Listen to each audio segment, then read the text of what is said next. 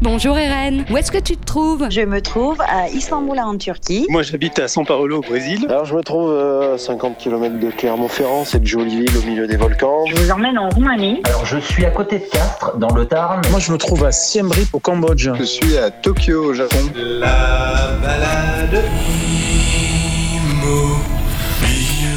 Cette balade immobile de novembre vous emmène en France, en Italie et en Australie. Avec une nouvelle venue, Eva. Bonjour Eva. Bonjour tout le monde. Notre infatigable Thomas à Melbourne, fraîchement déconfiné lui. Bonjour, un petit bonjour d'Australie. Et Chiara à Florence en possible pré-reconfinement. Bonjour d'Italie. Ensemble, nous écouterons les sons de la ville et de la campagne, entre balades à vélo à Melbourne. Cueillette des olives au sud de la Toscane. Et puis nous partirons à la rencontre de Johan et Julien qui perpétuent avec passion un métier ancestral, celui de en Vendée. Enfin un voyage dans le temps avec un objet qui trônait dans notre chambre d'enfant et un joli souvenir musical. Bienvenue dans cette nouvelle balade immobile.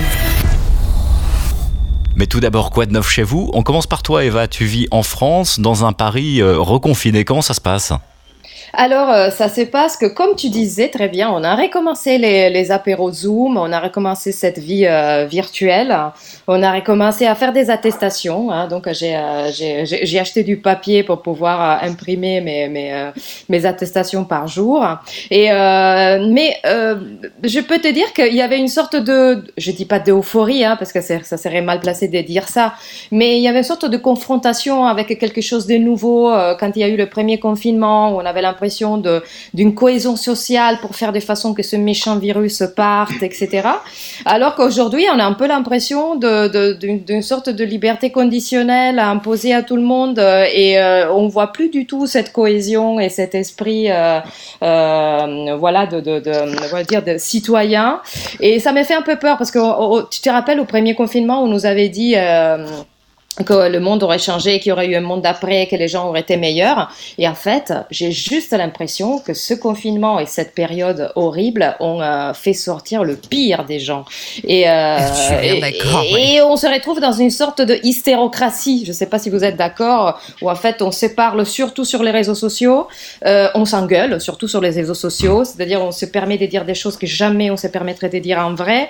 Et, et ça, vraiment, on peut exaspérer les, les, les, les esprits. Après, en plus, il y a eu les attentats et tout ça. Donc ça, ça a vraiment euh, créé un climat euh, électrique. Et c'est quoi l'ambiance à Paris, Eva, euh, quand, quand, tu sors dans ton heure de sortie, puisqu'on est reconfiné?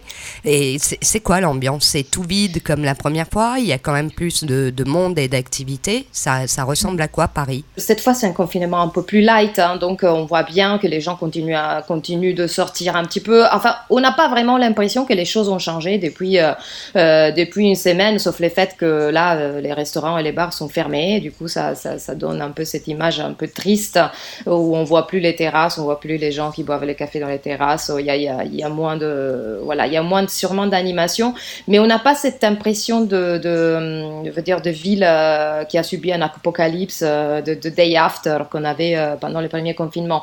Par contre, ce qui est plus noir, c'est certainement l'humeur des gens, que contrairement à la, la, première vague où on avait bien de l'espoir, et là, par contre, on est, on est une sorte de nihilisme généralisé que je peux ressentir hein, par, euh, par mes amis, par euh, les gens qui m'entourent, etc., euh, qui, n'est pas, pas très confortable. Mais voilà, il y a des gens dans la rue, donc ça, ça au moins, euh, ça donne pas l'impression d'une ville morte. Mais ce que tu disais sur les réseaux sociaux est, est vrai. On a l'impression que, en tout cas, ceux qui s'expriment sur les réseaux sociaux, elles sont dans une critique permanente, une espèce d'aigreur euh, de. on va passer des choses extrêmement violentes, oui, en ce moment sur. Euh, bah oui, en fait, on a l'impression vraiment. Euh, j'aime bien la, la, la, la, comparaison de, de, l'allumette qui brûle de deux côtés, non Dans le sens que d'un côté, même sur les idées politiques, je veux dire, d'un côté, on a une, extrême droite qui se déchaîne. En plus, voilà, on a vécu des moments de, encore liés au terrorisme islamique. Donc, on a vraiment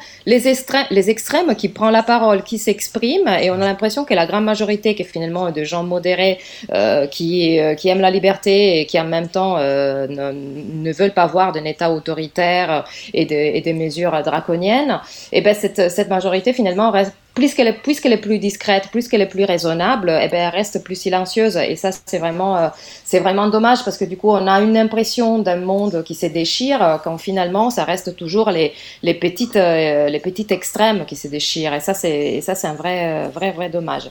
Après, on peut parler. Ce sont les extrêmes qu'on entend le plus. Et c'est, les extrêmes qu'on entend le plus. Mais, mais c'est un peu ce qui, ce qui arrive. je veux dire, c'est pas, c'est pas la première fois qu'on a, qu'on assiste à ça. Mais là, je trouve que tout est amplifié, que tout prend une dimension vraiment, euh, euh, je veux dire, comme s'il y avait une écho à cette hystérie, euh, et cette hystérie de masse, dû au fait que voilà que le moyen de communication pour la plupart des gens, là, c'est les réseaux sociaux. Donc une dépendance des écrans, une dépendance des, des, des, jugements. on voit surtout les faits d'interagir avec des, inconnus, que, que, ça, peut parfois être très très bien parce qu'on peut, le, peut tisser des liens très constructifs.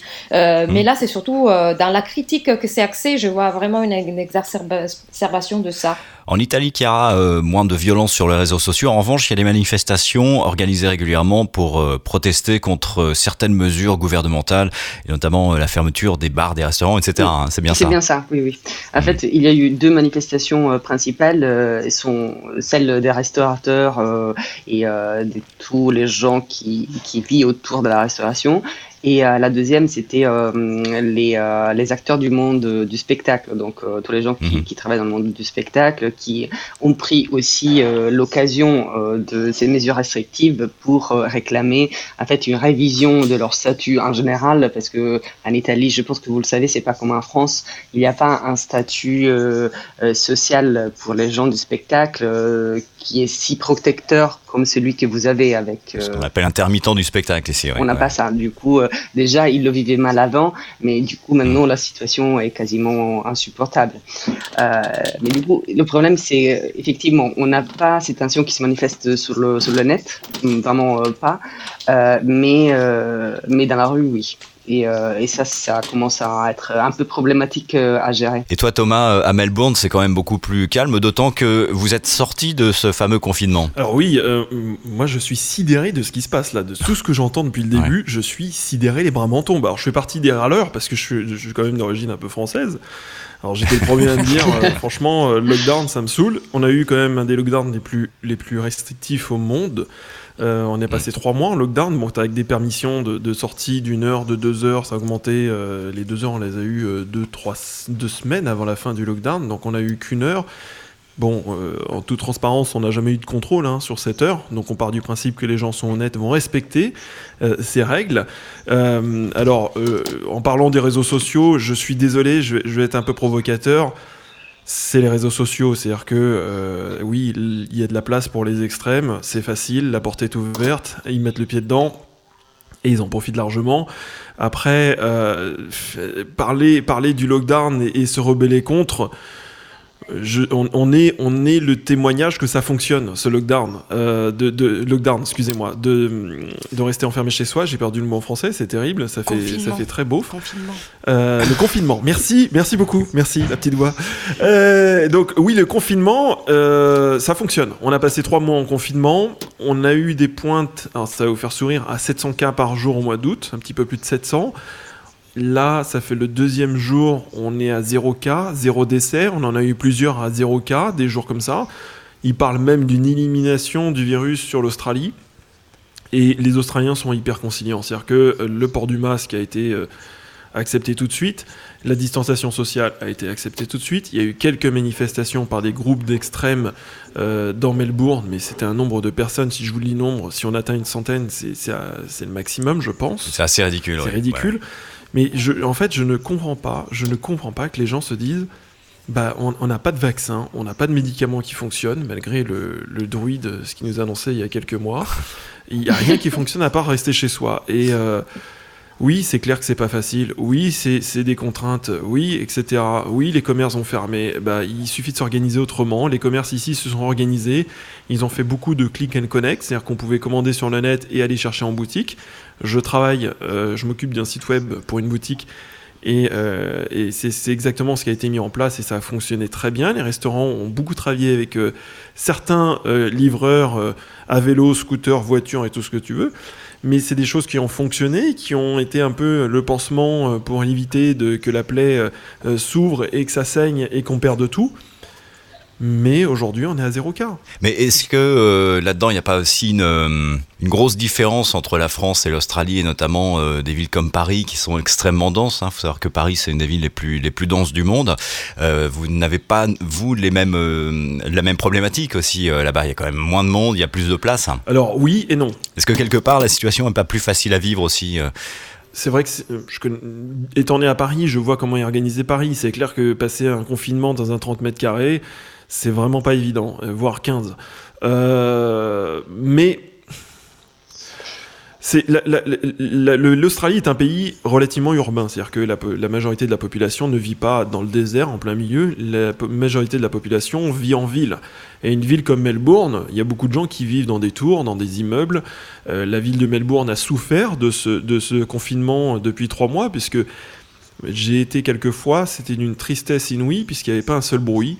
Tous les commerces étaient fermés, c'était une ville fantôme. La maire de Melbourne est montrée au créneau plusieurs fois auprès du Premier ministre pour dire hein, à un moment donné, on a 10 cas par jour, il faut arrêter, il faut réouvrir. L'autre, il a rien lâché. Il a eu pression aussi du gouvernement fédéral en disant il faut réouvrir, monseigneur. Et euh, le Premier ministre n'a rien lâché. Donc là, ça a commencé à un peu être tendu. Mais les Australiens, la majorité, notamment des gens du Victoria, parce que là, on va parler uniquement du Victoria, ils soutiennent à 60% euh, le Premier ministre. Mais moi, je pense que la grosse différence, euh, je ne sais pas ce que, ce que vous en penserez, c'est que les mesures en Australie, en tout cas dans le Victoria, sont les mêmes pour tout le monde. T'as pas le commerce qui peut rester ouvert et celui qui doit fermer. T'as pas celui qui va aller prendre les transports en commun bondés et puis celui euh, qui va pas les prendre. C'est-à-dire que c'est ça aussi qui sème un peu la panique. J'ai l'impression qu'en France, les gens s'offusquent parce qu'il y a, y a des mesures qui semblent incohérentes. je disais, il y a aussi peut-être euh, un autre euh, côté à, voir, c'est que au moins comme on le vit en Italie, la question est sur, de la protestation est surtout sociale, dans le sens comment on va faire pour vivre sans pouvoir travailler. Le problème, c'est que euh, tu peux pas dire euh, on s'organise euh, en trois jours ou en un mois pour pouvoir changer tout un système économique. Et je pense que peut-être la différence entre un pays comme l'Australie et un pays comme l'Italie, c'est que les gens qui ne peuvent plus travailler sont quand même aidés par l'État, peut-être. Ils ont de d'aide économique, je vais dire. Ici, moi, je connais des gens mais comment du coup vous faites pour vivre? Parce que quand les gens passent d'un revenu de 1500 euros par mois à zéro euh, en Italie, comment tu peux acheter ta bouffe? Que Moi j'ai fait les courses pour des gens qui n'avaient plus de revenus. Oui. Alors la, situation économique de l'Australie et de l'Europe n'a rien à voir, hein, c'est pas du tout comparable. Ça c'est clair, c'est un pays quand même d'un point de vue financier beaucoup plus euh, puissant, euh, l'Australie, puisqu'on est un pays qui est constamment en croissance. Mais euh, j'ai discuté avec beaucoup d'Australiens qui travaillent notamment dans le tourisme. Il n'y a plus de tourisme, ils n'ont plus de boulot depuis des mois. Et les aides en Australie sont très faibles, c'est le minimum syndical. Et eh ben. C'est tout un état d'esprit qui est différent. C'est-à-dire qu'ils ils n'ont pas peur d'aller faire un métier totalement différent. Euh, moi, j'ai rencontré beaucoup de gens, des Européens, notamment des Français, qui ne veulent pas mettre les mains dedans. Moi, j'ai accepté un boulot. Ça aurait été en France, ça se trouve, je l'aurais jamais accepté. Et ben, j'ai eu des surprises en acceptant ce travail. C'est-à-dire qu'il n'y a pas de honte à accepter un travail totalement différent. Donc, euh, et euh, toute cette positive attitude, ça me rappelle une chanson. Euh, du coup, tu es en train de nous dire qu'on est des assistés. Il y a un sens de la débrouille. Ce que tu es en train de nous dire, c'est qu'il y a un sens de la débrouille qui est peut-être et un sens du collectif aussi qui est, peut-être plus fort qu'en Europe. Hein. Est-ce que, je peux intervenir, Justin Bien sûr. Oui, oui, bien sûr, Eva. Oui, non, je voulais, je veux juste dire, euh, c'est des histoires. Dans les privés, on ne peut pas dire qu'en Europe, il n'y a pas eu des histoires similaires. Moi, je me rappelle, pendant le premier confinement, il y avait les gens qui cousaient les masques, qui, euh, les gens qui organisaient des mmh, fundraising pour plusieurs initiatives euh, pour aider les autres. Et comme disait Clara, par exemple, il y avait ce système dans le sud d'Italie, à Naples, où ils mettaient dans un coin des, des, paniers et qui pouvaient les remplir pour ceux qui ne pouvaient pas. Donc, je trouvais ça, c'était génial, etc. Mais euh, on a affaire, euh, comme euh, disait justement Chiara tout à l'heure, à un système complètement différent. Par exemple, je pense au sud de l'Italie notamment, où il y a énormément de gens qui vivent à la journée, avec des petits boulots à la journée, qui s'exercent majoritairement dans la rue. Et, ces, petites économies souterraines, en plus, qui n'est pas du tout réglementée au niveau fiscal, parce que c'est des gens qui travaillent pour la plupart au black, se retrouvent complètement sans moyen de, de, revenus. Donc, quand on parle d'art de, de la débrouille, en fait, en Italie, Ça fait des décennies qu'il y, a des, qu'il y a des populations entières qui vivent grâce à l'art de la débrouille. Et là, cet art de la débrouille a été complètement anéanti par, par les virus parce qu'il n'y a plus moyen de l'exercer. Donc ça, c'est une première chose. La deuxième chose, c'est aussi, je ne sais pas quelle est la situation en, en Australie, et ce serait intéressant que Thomas dise quelque chose là-dessus, mais sur le, le, le complotisme. C'est-à-dire, il y a, par rapport à ce que disait Chiara sur les réseaux sociaux, c'est vrai que c'est beaucoup plus calme par rapport à la France, mais il y a quand même une une activité de la part des complotistes sur les réseaux sociaux en France, notamment tous ceux qui euh, sont plutôt de la part de Salvini et compagnie. Il y a cette mentalité euh, qui arrive un peu d'Amérique, euh, qui, qui, est, qui est assez développée. Et je, je prends un exemple, une, une, fake vidéo qui a été tournée dans un hôpital en Lombardie dans ces jours, et, exactement, et qui circule. Et, et en fait, où on veut démontrer que le, le, Covid ne serait pas là, que ça serait toute une invention du gouvernement, que les, que les hôpitaux sont vides, alors que c'est une, une, connerie totale, si je peux m'exprimer comme ça. Et, euh, et, et, voilà, et, ce complotisme, en fait, c'est ce qui agite un peu les foules, c'est ce qui fait refuser les masques, c'est ce qui fait que, que les gens sont contre euh, un éventuel vaccin. Et, c'est un vrai fléau, c'est un fléau qui arrive euh, des, des, des milieux d'extrême droite américaine, mais qui a été complètement assumé après en Europe. Je vois qu'ici en France aussi, ils, ils ont pas mal. ouais, ça se répand peu à peu. C'est comme limité aux États-Unis. Hein. Je vois, euh, moi j'ai toute ma famille aux États-Unis en fait. Et euh, j'avais très très peur parce que Trump avait dit que le masque servait à rien et compagnie. Moi je me suis dit si ma, ma tante et mon oncle ne mettent pas le masque, c'est fini quoi, je les revois plus. Et euh, ils n'ont pas du tout suivi, ils se sont mis automatiquement eux en, en confinement.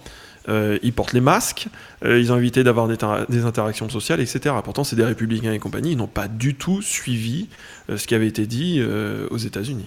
Donc il faut faire attention les zooms aussi, les zooms qui peuvent qui peuvent se faire aussi aux États-Unis. Eva, tu voulais tu voulais rebondir par rapport à ce que disait Thomas? Oui, non, non, je voulais dire que ça c'est ça, c'est certain, mais, mais c'est vrai aussi euh, qu'il y a quand même énormément de théories euh, de, de, fake qui circulent et qui, et grâce aussi à l'horizontalité euh, des opinions qui, permet, qui permettent les réseaux sociaux. Et on le voit depuis, depuis un moment, c'est-à-dire quand il y a des experts qui parlent, que ce soit des virologues, que ce soit des, je sais pas, des, politiques experts de, certaines, de certains domaines, et eh ben, mon opinion de parfaite ignorante, en fait, sur les réseaux sociaux vaut autant que euh, que, l'opinion. Moi, je le vois autant que journaliste. Mmh. Ça fait dix ans que je traite, par exemple, des, des, des, thématiques liées à l'islamisme et j'ai tout le temps le garagiste de Melun qui me dit Mais non, t'as rien compris, quoi. parce que euh, finalement. Qu'est-ce que t'as contre Melun Sérieusement, mais c'est joli, Melun. J'y ai travaillé en plus.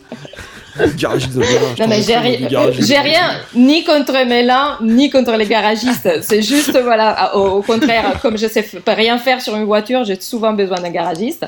Mais, mais voilà, c'est le fait de mettre en horizontal des, euh, des opinions des personnes qui, quand même, c'est leur boulot, euh, comme les virologues. Hein. donc, euh, peut-être qu'ils ont quelques connaissances en plus à des personnes que, que voilà, qui, qui parlent parce qu'ils ont envie de dire leur opinion. Et comme ils peuvent le faire sur les réseaux sociaux, ben, ils se sentent autorisés euh, à, se mettre au même niveau. Quoi. Et ça, c'est un peu une tendance euh, qui existe.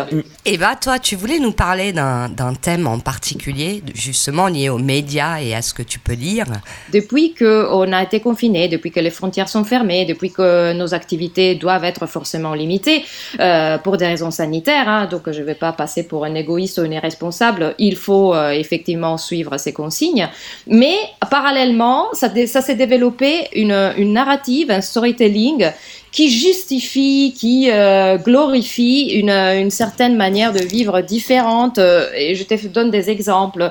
Euh, je, la chose qui m'avait fait, qui m'avait interpellé le plus, c'est les voyages. Je suis une passionnée des voyages, et je vois comme dans ces derniers, dans ces derniers euh, mois, en fait, toute cette culture liée au voyage est, est ponctuellement mortifiée euh, par des communiqués de la part des entreprises, de la part de, de même du gouvernement, qui te disent mais est-ce que c'est vraiment nécessaire d'aller si loin? Est-ce que c'est vraiment vraiment nécessaire. Euh, Est-ce qu'on n'a pas tout ce qu'il faut en France? Est-ce que euh, il faut vraiment bouger euh, tous les cinq minutes? Or, bien évidemment, il faut remettre en question aussi pour des raisons écologiques notre façon de voyager, etc. Mais c'est ce fait de de mortifier toute une culture liée au voyage, liée au déplacement, que j'ai sincèrement peur qu'on est en train de créer une génération qui, qui, qui s'oppose à ça, une génération de nationalistes en gros, euh, qui pensent de vivre dans l'endroit les meilleurs, les plus normaux, les plus, les plus exceptionnels du monde. Et, euh, et, et, ça, sincèrement, ça me fait peur parce que imagine deux secondes que ce discours-là soit, euh, tu peux le rapporter à tout, hein, tu peux le décliner à mille manières. Euh, par exemple, imagine que ça soit décliné sur les restaurants. Maintenant, ils sont fermés. Alors, une chose, c'est de dire, écoutez, euh, pendant un moment, on ne pourrait pas aller au restaurant parce que pour des raisons sanitaires, il vaut mieux euh, pas créer des assemblements, euh, de pas créer des, des, des groupes euh, trop intenses euh, tous ensemble. Ok. Mais une chose, c'est de dire, mais est-ce qu'on a vraiment besoin dans la vie euh, d'aller au restaurant? Est-ce que ça serait pas mieux de, de concocter des petits, euh, des petits bons plats chez nous? Tu vois comment ça change en fait. Tu vois comment en fait on est en train d'inviter les, les gens à, à se refermer, la glorifier. Ouais, de façon insidieuse. De ouais. façon insidieuse, comme je disais, à des doses homéopathiques. Tu vois, on change la mentalité à des doses homéopathiques. Euh, deux autres exemples. Le, à un moment, dans un des discours, là on voit beaucoup Macron à la télé hein, qui, qui s'exprime. Et, euh, et, en fait, à un moment, il a dit euh, Vous, les Français, vous aviez l'habitude d'être libres. en fait, il y avait presque une sorte de reproche dans ça, comme si on était des enfants, comme si on était des enfants gâtés, euh, qu'on avait voilà trop l'habitude d'être libre. Et ça, ça me, ça, me, ça me terrorise franchement. La glorification aussi du télétravail. Alors, bien sûr, c'est quelque chose de nécessaire en ces moments, mais c'est pas tout le temps génial. Alors, si tu me dis, je suis sur un voilier aux îles Et, je peux travailler de mon ordinateur, je te dis c'est génial. Mais, euh, mais pour la plupart des gens, c'est pas ça. Euh, télétravail, souvent, c'est d'être dans ton petit appart, dans ton petit studio parisien avec ton ordinateur, n'interagir avec personne sinon par écran, et, euh, donc euh, en fait flinguer complètement la, co la cohésion sociale, les relations sociales. Euh, on voit déjà, imagine les conséquences qu'il y aura le télétravail euh, sur tout ce qui est, je sais pas, les, les, les, les travail syndical, les grèves, les faits de pouvoir mener des actions communes contre des injustices, etc.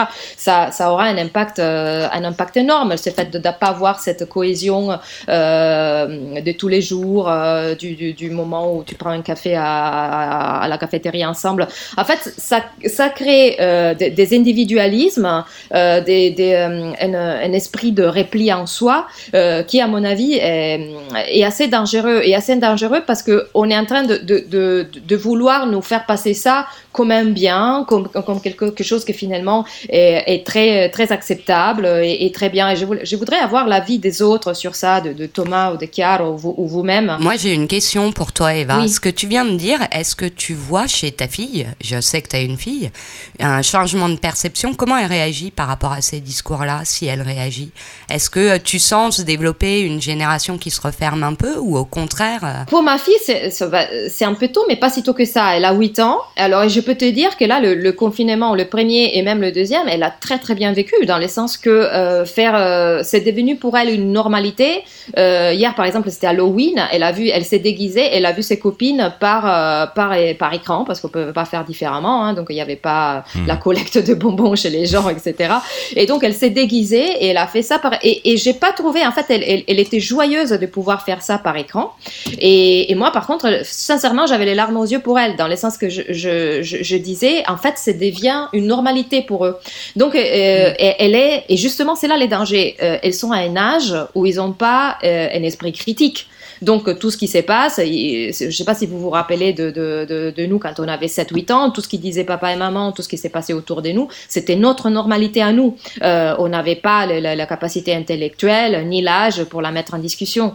Et, donc euh, voilà, c'est aussi ça, ça me fait franchement peur de, voir cette attitude, le fait de voilà de préférer de préférer parfois un écran euh, à, une sortie. Je le vois chez elle, mais pas seulement chez elle. Et, encore et encore, moi je suis suis un parent qui, qui, voilà, qui aime sortir, donc elle, sort tout le temps, etc. Mais malgré ça, je vois cette, cette acceptation un peu passive de la part des enfants aujourd'hui de, de, de, de, ces modes de vie, mais on ne peut pas leur en vouloir parce que c'est de leur âge, le fait d'accepter la normalité telle qui les entoure, comme, comme le milieu, voilà, c'est comme ça, c'est comme ça.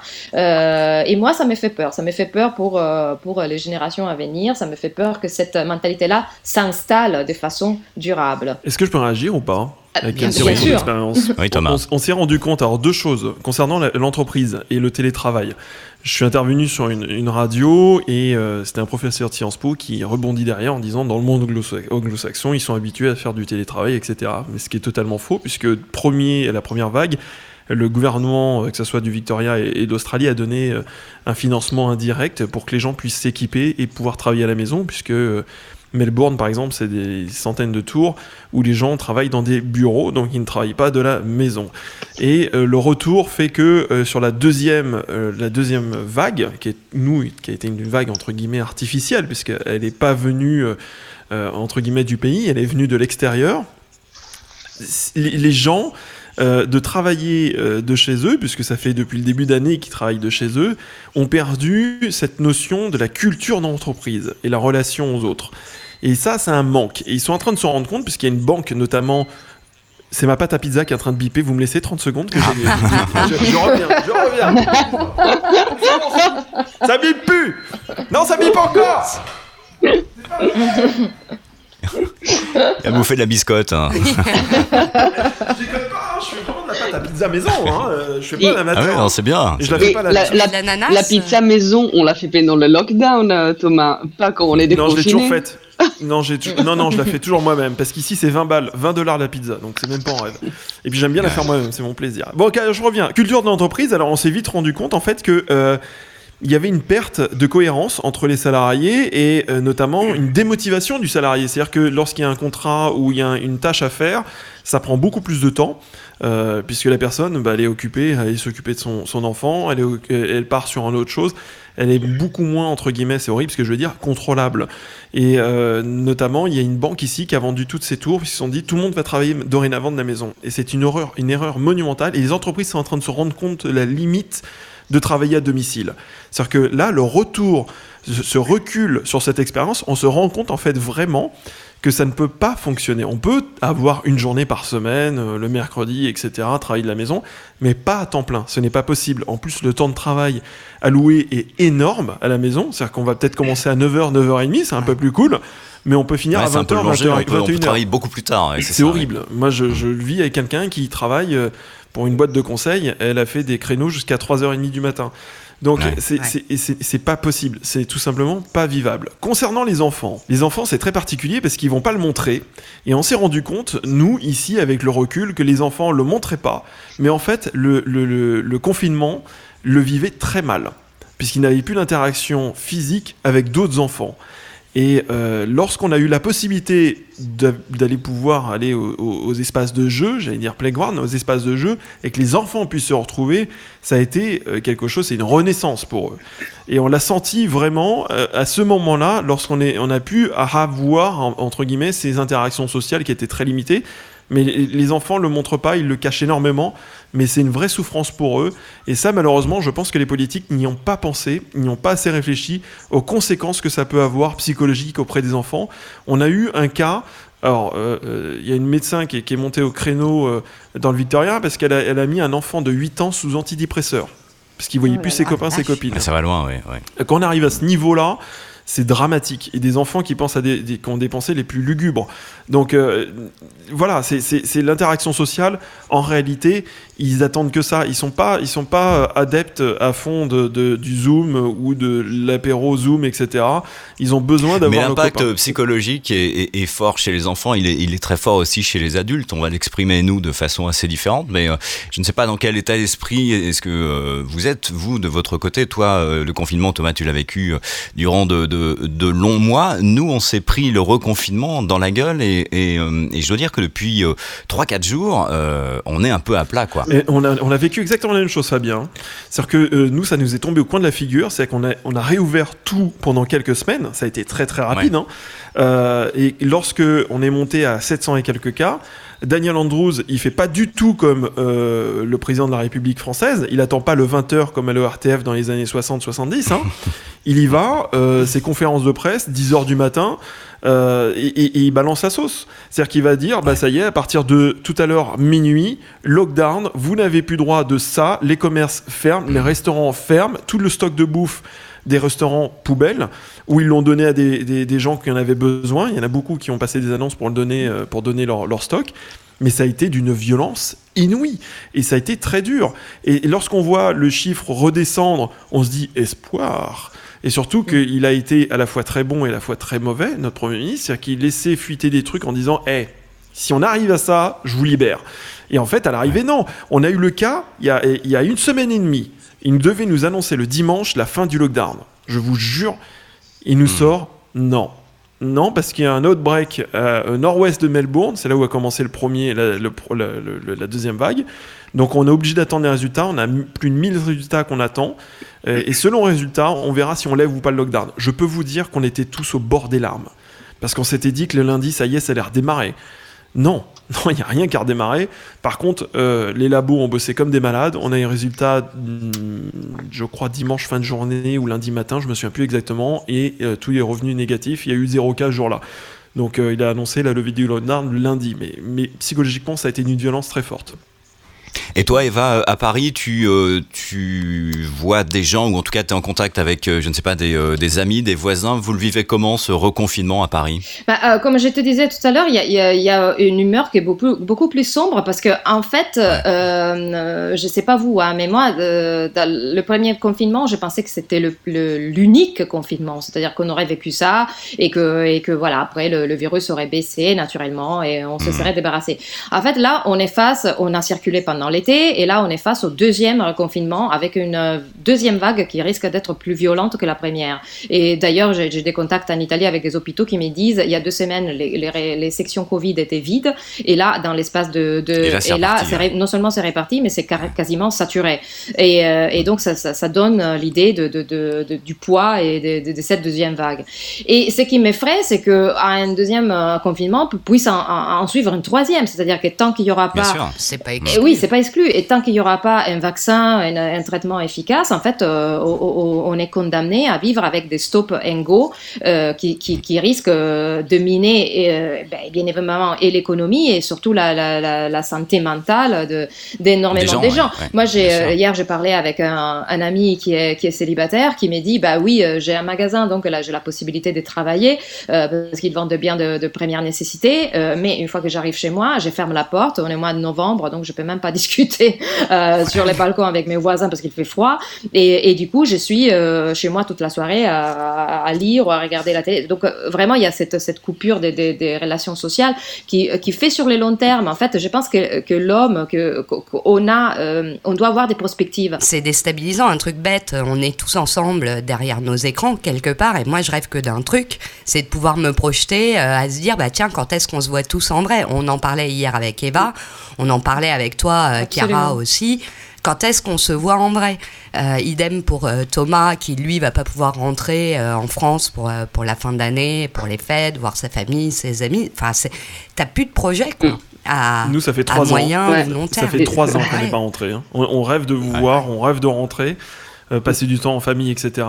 Et, et là, c'est la no-go zone, hein, la France hein, et l'Europe. hein. On, on ne peut pas y mettre un pied. hein. C'est, euh, on n'a pas droit de sortir du pays, déjà d'une, et, et surtout, avec ce que vous vivez là aujourd'hui, ce n'est pas possible. Bon, euh, je vous propose à présent de, de partir sur un sujet un peu plus léger. On va passer à toi, Chiara. Hier, tu es allée faire la cueillette des olives. Oui, c'est ça. C'était hier. En fait, c'était. euh, Tu peux nous raconter un peu? Ouais, c'était euh, super. Euh, là, je vais un peu euh, faire ma bobo euh, parisienne euh, qui euh, qui va à la campagne pour la première fois. Mais Ouais. euh, c'était quand même euh, super parce que euh, on a une petite maison. Euh, où on vient euh, depuis juin, euh, qui est dans le sud de la Toscane. Et euh, en fait, c'est dans des collines qui sont pleines d'oliviers. c'est vraiment magnifique. Et du coup, à travers une amie d'une amie, on nous a proposé de participer à la récolte des olives. Je ne sais pas si vous avez jamais fait l'expérience, mais c'est super sympa. Donc, dès qu'on réouvre les frontières, vous venez l'année prochaine et on va la faire ensemble. Avec plaisir. Bon, en fait, c'est de la manœuvre gratuite. Hein, et après, on est payé euh, un barbecue. Donc euh, il faut aimer le concept. Ah, c'est bien. c'est super parce que tu passes une super belle journée euh, du coup au plein air et, et en fait donc la propriétaire aussi avait une belle histoire parce que c'était un terrain de famille qu'elle avait hérité de son grand-père. bref, déjà déjà l'histoire faisait un peu rêver. Et du coup, elle avait euh, retrouvé un terrain qui était euh, complètement à, à, nettoyer, parce qu'elle fait, oui, les oliviers, mais il y avait aussi euh, plein de mauvaises herbes et tout. Et du coup, elle, a petit à petit, elle a remis ça en état. Et du coup, ça fait juste deux ans qu'elle récolte les olives. Donc, en fait, on a appris, appris ensemble à le faire. Et, en fait, comment on fait justement ouais, Du coup, ça se passe que la première chose à faire, c'est de mettre des toiles euh, sur le parterre. Euh, et euh, il faut les mettre très bien, donc un peu le, les unes sur les autres, de manière qu'il n'y a pas de trous. et après, tu as deux techniques. Donc, la technique est un peu plus technique. Donc, tu as un petit outil électrique qui t'aide à défricher l'arbre et donc à faire tomber les olives soit tu as la technique manuelle, et donc euh, tu as un petit outil euh, qui est fait comme un, peignoir, un, peigne, et euh, qui te permet d'enlever de, les olives de chaque branche. donc tu fais tomber toutes les olives par terre, et ça c'est un boulot monstre, parce que je ne sais pas si vous voyez comment on fait, comment fait un olivier, mais il peut y avoir des milliers d'olives sur, sur, le même arbre. Euh, donc ça nous a pris, je dirais, euh, deux heures pour vous donner une idée, pour faire euh, six arbres. ah oui, quand même. Oui. Donc c'est pas, ah pas gagné. Une fois que tu as fait ça, tu as des olives et tu as aussi les feuilles et les branches, et une petite partie des branches. Donc à la main, tu enlèves le plus gros. Et puis, tu as une petite machine qui est faite comme un, un, toboggan. Donc tu mets les olives euh, euh, sur le haut. Après, euh, il y a un filtre qui enlève les, les, feuilles et qui fait tomber les olives sur le toboggan. Donc à la fin du toboggan, tu as les olives sans feuilles. Et euh, donc c'est la petite magie. Et avec les olives sans feuilles, du coup, tu, euh, tu les mets dans d'autres seaux et tu l'amènes au pressoir. Et qui sont les gens qui euh, participent à cette récolte des olives Ce sont les, les, les gens du village alentour. Il y a des jeunes, des vieux. qui qui est-ce qui vient justement prêter main forte à la récolte d'olives? Donc pour ces gens d'oliviers qui sont, je dirais pas des productions industrielles, en fait ça s'est fait par le bouche à oreille ou les amis des amis parce qu'en fait, ça devient une journée festive. Donc euh, tout le monde a envie de passer une journée ensemble, euh, tout, le monde donne un coup de main et puis euh, c'est l'excuse pour faire un petit barbecue entre la récolte du, du, matin et la récolte de l'après-midi. donc c'est un moment pour, pour être ensemble. Et être ensemble, ça fait du bien en ce moment. Exactement. Euh, toi, du côté de Melbourne, Thomas, il euh, n'y a pas de, récolte d'huile en vue. Qu'est-ce que tu as fait ces euh, derniers jours? Eh ben écoute, j'ai fait un petit tour en ville cet mmh. après-midi. Là, on est, nous, on est, on est dimanche. Donc là, dimanche après-midi, on s'est un peu promené sur les bords de la Yarra. C'est la rivière qui traverse Melbourne. Et c'était génial parce que toutes les terrasses étaient blindées de monde. Il y a de la musique. avec un soleil, on a pour une fois une journée qui a été agréable, puisque pour une fois, on avait un peu de soleil. Donc un petit retour à la vie normale et c'est pour ça qu'aujourd'hui la fin de journée, alors ça c'est très marrant hein, dans l'expérience euh, euh, utilisateur j'ai envie de dire, euh, dans l'expérience de, vivre la fin de lockdown parce qu'on n'avait personne autour de nous, il n'y avait pas de bruit etc. Et de se retrouver d'un seul coup avec tout le monde autour etc. Je suis moi perso sur les rotules, je suis épuisé, je pense que la plupart des gens sont dans le même état. Je pense qu'il y en a beaucoup qui sont en train de décuver aussi, parce que j'ai vu euh, tous les couples, On etc. a vu passer euh, Ah, j'ai vu les quelques images. photos. ouais. Et, et, euh, notamment là où j'habite, moi, c'est euh, le hotspot pour sortir. Donc il y a tous les pubs, les restaurants, les boîtes, etc. Donc ils étaient tous sur leur 31 avec le parfum, les jolies jambes, tout le monde en costume et tout. Et, et à mon avis, ils ont dû, ils ont dû y aller très très fort. Et ils doivent avoir un mal de tête comme c'est pas permis. Ouais, c'est vraiment puisque déjà ici ils sont ils sont très fêtards hein, malgré tout. ce qu'on peut imaginer que les Australiens euh, chassent le kangourou et, et tout ce que tu veux. Ils, adorent, faire la fête. Euh, ils sont même euh, même très très fêtards. Ils sont à un niveau quand même plus plus. Mais voilà, ouais, c'est vraiment ce que j'ai fait. C'est de pouvoir se réapproprier les sons de la ville.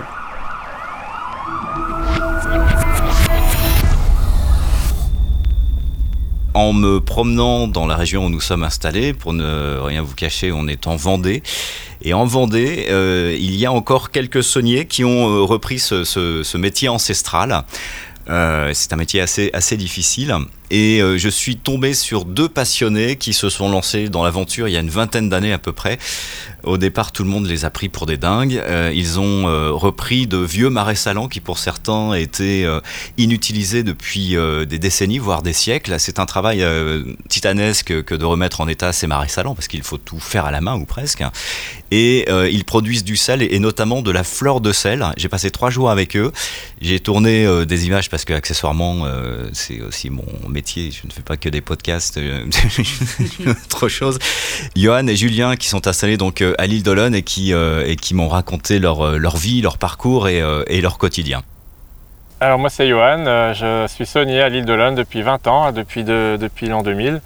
Et je travaille depuis 3 ans avec mon collègue Julien qui s'est associé avec moi suite à la reprise d'un ancien marais salant, celui sur lequel on est, qui était abandonné depuis 1965 et qu'on a acheté il y a 3 ans et sur lequel il y a plusieurs parties de salines à restaurer. On a plein de travail et donc de dévasement et puis de, de restructuration, de refabrication euh, de la saline.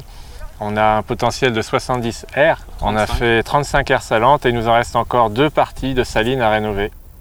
Quand on restaure une saline, on la refait exactement comme elle était. C'est la saline, euh, même des salines qui sont abandonnées depuis 80 ans, eh bien on arrive à retrouver la structure ancienne. Donc on- c'est un peu comme des recherches archéologiques. On, on la- on retrouve tout et ensuite on extrait la vase et on, met- on remet le quadrillage en apparent. Et puis à ce moment-là, bien, on reconfectionne tout à la main. Ma grand-mère m'a dit Oh, mais tu parles d'un métier Parce qu'elle avait connu ça, et puis à l'époque, c'était les, les derniers sauniers, c'est les crèves la faim. Ils marchaient pieds nus, ils vendaient leur sel en vrac, il y a pas, pas grand-chose. En principe, c'était pas les plus riches du village. On marche toujours pieds nus. Mais c'est différent. Après, elle était très contente. Et puis ma mère aussi, parce qu'on c'est vrai que j'avais lâché les études. Donc c'est un peu bête, au bout de 4 ans, de lâcher les études pour euh, faire quelque chose qui paraît incertain, qui n'a pas d'ailleurs été facile au début. Mais avec le temps, quand on veut, tout, tout se passe. Ils ne récoltaient pas la fleur de sel, autrefois on la récolte. Donc ça fait déjà un plus. Ça fait une plus-value sur le, le prix du sel. Après, on le vend tout au détail et on fait plein de produits dérivés. euh, Enfin, dérivés, c'est à peine dérivé. On met des épices, on a des recettes d'épices dans du sel. On ramasse les salicornes qui ne se ramassaient pas autrefois. Après, oui, et on distribue dans les magasins. Donc, euh, la, la vente de sel n'est plus comme autrefois et nous permet d'en vivre aujourd'hui. C'est une chance, c'est la tranquillité, la chance, la richesse. Pas la richesse en argent, la richesse, euh, la richesse de, de- de- de voir tout ça, de se trouver là. Les gens cherchent, quand ils partent en vacances, ils cherchent la mer. Nous, elle est à 2 km. Et ils veulent se balader en forêt. Nous, elle est à 2 km. On a les marais, on a, on a, on a tout euh, pour, être, euh, bah, pour être bien, pour être heureux. Pour, euh, puis quand on fait un métier qu'on aime, on est encore plus heureux. Donc le fait de- déjà qu'on se lève le matin, tout va bien, normalement. Donc euh, non, c'est vrai que c'est un, un bonheur d'être là. Et puis euh, qu'on retransmettra à d'autres personnes, on espère. J'ai donc fait des, euh, des, des images et un petit, euh, un petit reportage avec eux. On va le mettre en ligne euh, sur la page Facebook de Balades Immobiles, comme ça vous pourrez le voir. Fantastique. Voilà, vous allez Cool. faire un tour sur Facebook et vous, vous allez pouvoir regarder ça. Fabien, je rebondis sur tes photos qui ont été extraordinaires. Elles sont magnifiques. Et, euh, et j'ai j'ai vu Merci. ce sujet. Euh, version filmée et j'ai trouvé ça magique j'ai trouvé et c'est là aussi le, côté Covid qui peut être aussi euh, intéressant parce qu'on parle du fait de plus voyager etc mais aussi de se rapprocher des choses simples. Euh, de se dire tiens bah, à côté de chez moi en fait j'ai ça qui est vachement sympa. Vous vous avez bougé par exemple en Vendée et de se dire bah finalement en France il y a des coins on s'imagine même pas que c'est des trésors et finalement on revoit complètement notre façon de vivre et, euh, et c'est ça, c'est peut-être c'est peut-être saisir une opportunité euh, euh, grâce à ce virus qui va, moi je suis persuadé, va pas durer parce qu'ils vont trouver des vaccins. Aujourd'hui, on, on, est capable de tout faire. On va se quitter avec un peu de musique et un voyage dans le temps. Oui, moi je voulais vous emmener. Alors c'est un voyage un peu incongru. Je vais vous emmener dans ma chambre d'enfant. Euh, on est euh, au début des années 80 et euh, il y a une euh, moquette vert sombre dans toute la pièce. Mes parents avaient des goûts bizarres, un escalier qui conduit au grenier et euh, j'ai envie de vous présenter un objet culte. Et, probablement un artiste culte aussi, qui ont bercé mon enfance. Quant à l'objet, je vous le fais deviner. Euh, J'avais pas plus de 2-3 ans, mais c'est un objet que j'ai pas lâché. C'est un objet qui est orange et rectangulaire. Je sais plus trop s'il fonctionne sur le secteur ou sur, euh, ou sur pile. Les deux. Mais je crois que c'est avec des grosses piles. Avec des grosses piles rondes. Ouais, ouais. celles qu'on trouve plus nulle part. Et euh, je suis une invention géniale en fait, parce que c'est la première du genre pour les enfants qui avant moi euh, pouvaient pas profiter tout seul euh, de ce genre de moment. J'ai été créée par Lancet, qui me fabrique, et mon premier nom était Penny. Est-ce que ça vous parle? Ah, C'est un manche-disque Ouais. Ouais, ouais, c'est le manche-disque. le manche-disque. Erreur, erreur gravissime de mes parents qui vont le regretter. Et, euh, et, pourquoi ils vont le regretter? Parce que euh, c'est là que je vous conduis dans mon premier souvenir musical, un peu obsessionnel si j'en crois euh, mes parents qui ont regretté longtemps, donc de m'avoir offert le manche-disque et ce premier disque. Sur la pochette du disque, vous savez, c'était un petit peu granuleux quand on passait la, la main dessus. Et euh, gisait euh, une artiste allongée sur le parquet et le titre du morceau dans, dans un rond au-dessus de sa tête. Jusque-là, vous voyez pas euh, trop qui c'est. Je vous emmène dans le Kent, au sud-est de Londres, dans les années 70. Et là-bas vit une jeune femme qui a une quinzaine d'années, qui s'ennuie à l'école. Elle vit dans une grande ferme, son père est médecin. Et euh, le seul truc qui trouve grâce à ses yeux, c'est écrire. Donc elle commence par écrire des poèmes, elle se met euh, au folk irlandais euh, parce que sa mère était danseuse avant de devenir infirmière. Et à 15 ans, son frère, qui est musicien, lui présente un copain copain avec qui il partage autour de la musique. Et euh, il se trouve que très peu de temps après, un certain David Gilmour arrive dans la ferme familiale et se prend d'affection pour euh, la voix de la soprano en question et euh, découvre que du haut de ses 15 ans, elle a déjà emmagasiné des centaines de textes. À cette période-là, il la prend sous son aile dans son home studio pour peaufiner un petit peu les choses. Et puis, au moment de l'enregistrement de Wish You Were Here, il décide d'aller voir Bob Mercer, le patron d'EMI, et il lui dit euh, Moi, je veux que tu signes cet artiste. Alors, bon, on ne dit pas non à l'époque à David Gilmour. Et voilà les débuts de cet artiste qui euh, va être poussé sur le devant de la scène. On veut faire d'elle une artiste un peu rock, euh, à l'image de de Blondie ou de choses comme ça. Et elle, elle va pousser son premier titre, qui sera pas du tout rock, et elle va lancer euh, un petit peu la pop anglaise des, des années 80. Mais c'est Kate Bush Kate Bush Ouais, Eh ouais, c'est Kate Magnifique. Bush. Voilà. Et ça, c'est le- c'est donc le premier titre qu'elle a imposé à EMI. Léo de Hurlevent, euh, parce qu'elle adorait lire Émilie Brontë, et, euh, et, et donc elle a imposé ce titre alors qu'on demandait d'elle euh, de faire du blondie. Et pianiste, donc elle a deux sources d'inspiration qui sont Bowie et Elton John. Elle a même pris des cours de mime avec Lindsay Camp, qui est le prof de Bowie. Et, euh, et elle reprendra plus tard avec Elton John euh, Rocketman. Je ne sais pas si vous vous souvenez de, de cette reprise. Oui. Truc étonnant quand même, c'est que c'est une artiste qui a fait quand même deux tournées uniquement dans toute sa carrière. La première en 1979, la deuxième en 2014. Au milieu, euh, pas une scène pour Kate Bush. Pourquoi? Parce que tout simplement, on lui avait imposé des musiciens en 79 et ça l'avait un petit peu saoulée. et, euh, et elle n'avait pas envie euh, de faire de la scène dans un format qui lui soit imposé. Et moi, le titre euh, que, euh, que j'ai écouté toute mon enfance dans mon manche-disque Penny de chez Lancet, c'était pas celui-là, c'était Babouchka.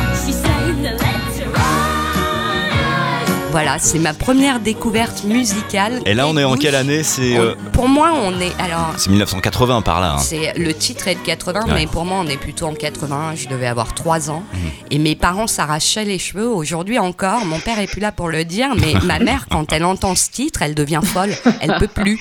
C'est-à-dire que je- euh, rappelez-vous du manche-disque, ce petit truc orange, il y avait un seul bouton. Oui, j'ai eu il y le a même. le disque qui dépassait un petit peu et en fait tu, tu appuyais sur le bouton éjecte, le disque sortait et moi jusqu'à l'usure je l'ai cramé ce truc. C'est-à-dire que je le remettais dans le manche-disque en mode marche dès qu'il sortait et, et, euh, et ça pouvait durer euh, a priori des heures, des heures et des heures avec Babouchka. Ouais, tous, en euh, même temps, un morceau qu'on a écouté Ouais. en boucle comme ça quand on, quand on était enfant. Moi, c'était Patrick Hernandez, Born to Be Alive, Tu quelques sors. années avant.